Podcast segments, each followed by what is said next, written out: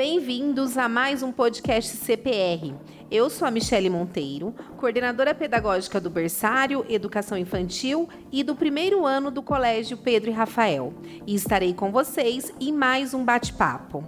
Hoje vou falar com a professora Miriam Orsi sobre um tema muito interessante para as mamães dos nossos pequenos alunos: a autonomia no desenvolvimento infantil, sua importância e como deve ser trabalhada com as crianças.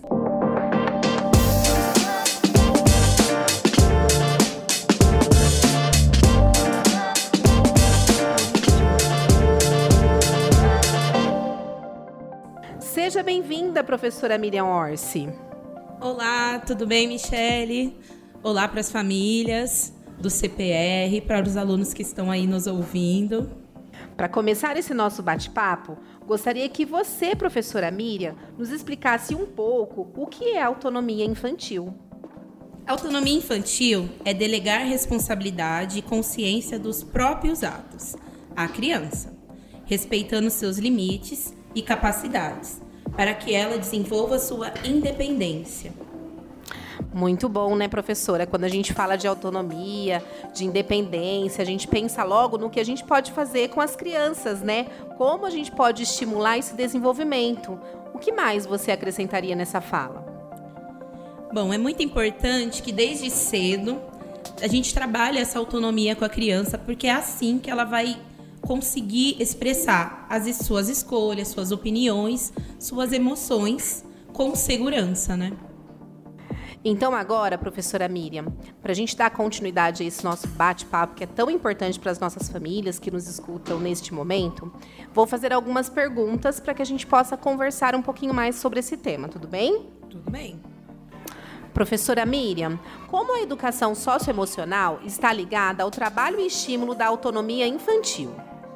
Bom, a educação socioemocional, ela ajuda a criança a entender e gerenciar suas emoções, a se colocar no lugar do outro, criando aí empatia e fazendo com que a criança reaja com atitudes mais saudáveis, porque ela vai entender que essas atitudes vão ter reações.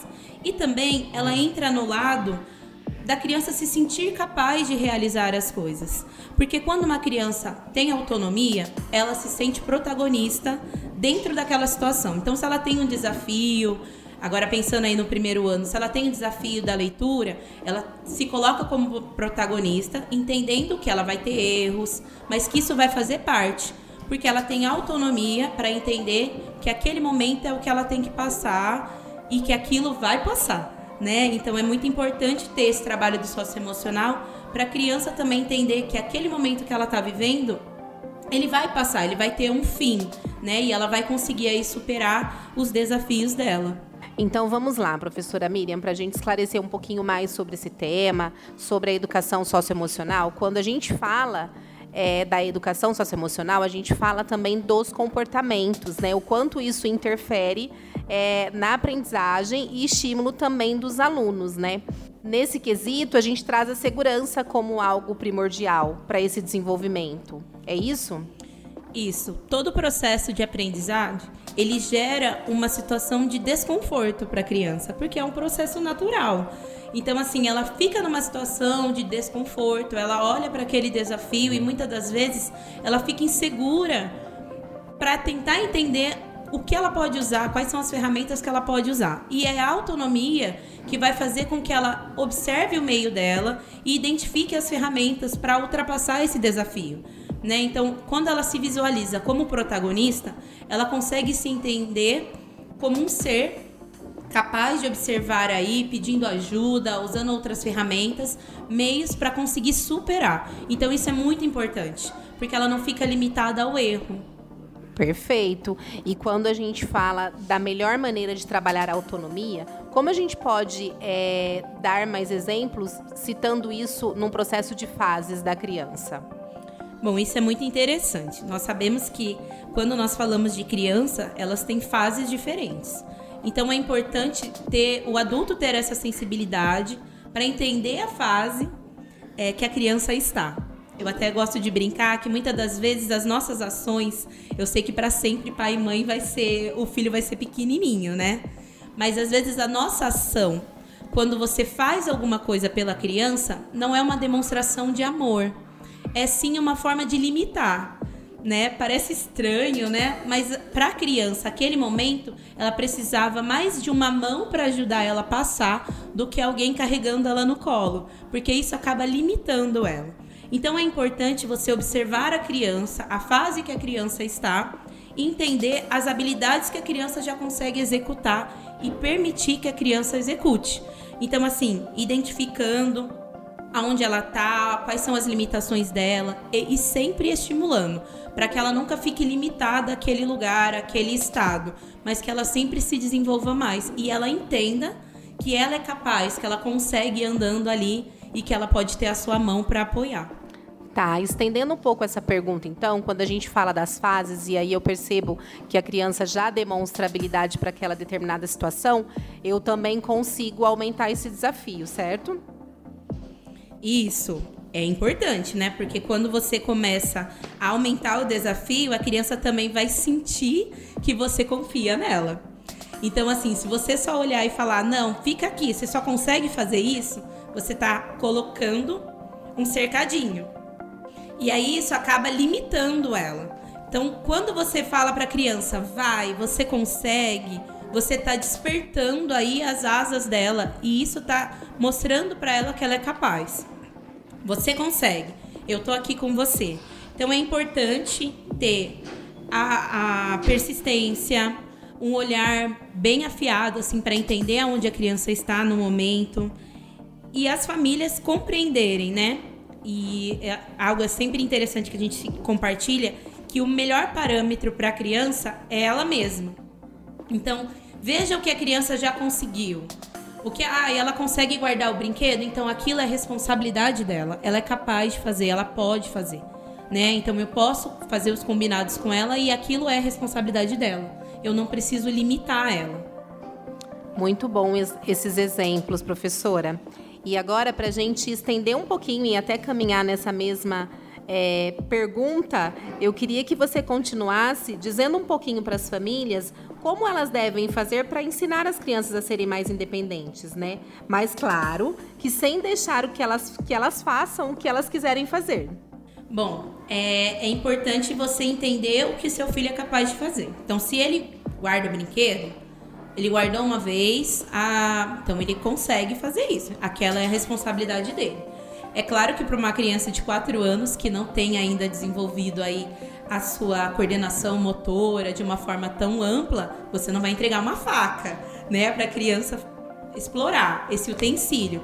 Mas se ela consegue guardar o brinquedo dela, ela vai. Então vamos para o próximo. Se você consegue guardar o seu brinquedo, você também consegue guardar o seu sapato no lugar, organizar aí a sua roupa. Então aí vai passando por fases e aumentando o desafio mesmo, demonstrando essa confiança na criança. Tá. E agora a gente olhando para sua turminha lá no primeiro ano, que eles já passaram dessa fase de guardar o brinquedo, de guardar, né, às vezes é, guardar os pertences, o uniforme, fazer uma troca de roupa. O que mais a gente pode explorar nessa fase deles um pouquinho, um pouquinho mais aí de, da autonomia, né? É, quando você começa a falar aí do fundamental, essa é a grande dúvida, porque a criança sai de uma realidade muitas das vezes limitada e aí ela já entra numa realidade que ela realmente tem que se visualizar como protagonista, porque é a criança que está na sala de aula. Então, a criança ela tem que entender que naquele momento é o momento que ela está ali guardando as informações dentro da caixinha dela. E esse momento que ela está dentro da sala de aula é muito importante para ela absorver o máximo possível das informações e até mesmo tirar as dúvidas. Porque quando uma criança tem segurança, ela consegue identificar o erro dela e expor o erro dela, sem um peso. Então, assim, quando eles saem dessa fase do, da educação infantil e eles caminham para o fundamental, a criança ela começa a se identificar mesmo como um eu dentro dessa sociedade e entender que ela tem os deveres e as responsabilidades dela, né? E também que aquilo vai trazer para ela algo positivo, desde que ela tenha ali o esforço e ela consiga aproveitar o máximo das oportunidades dos estímulos, principalmente falando dentro da, da realidade escolar, né? que todo momento a gente está interferindo ou estimulando a criança focada nessa questão do aprendizado. Muito bem, até é, para enfatizar tudo isso que você trouxe, falando até um pouquinho desses limites também, né? Quando a gente fala de não deixar a criança fazer o que ela quer, é exatamente dar limite a ela, né? Colocar ela numa situação é, de informação, que ela precisa entender o porquê daquilo, porque aquilo é importante, mas também colocando esse limite, né? É, isso é verdade, porque o limite, ele é uma forma de demonstrar para a criança que você entende o momento que ela tá, e que você entende a capacidade que ela tem e que aquele momento é aquilo ali que você espera dela. Então ela vai conseguir entender o que você espera dela e isso acalmar ali um pouco o coraçãozinho dela e ela vai se dedicar àquilo, controlando ali, né, as oportunidades que ela tem, para aí ela poder com as informações que ela guardou na mala dela, passar para a próxima fase. Perfeito.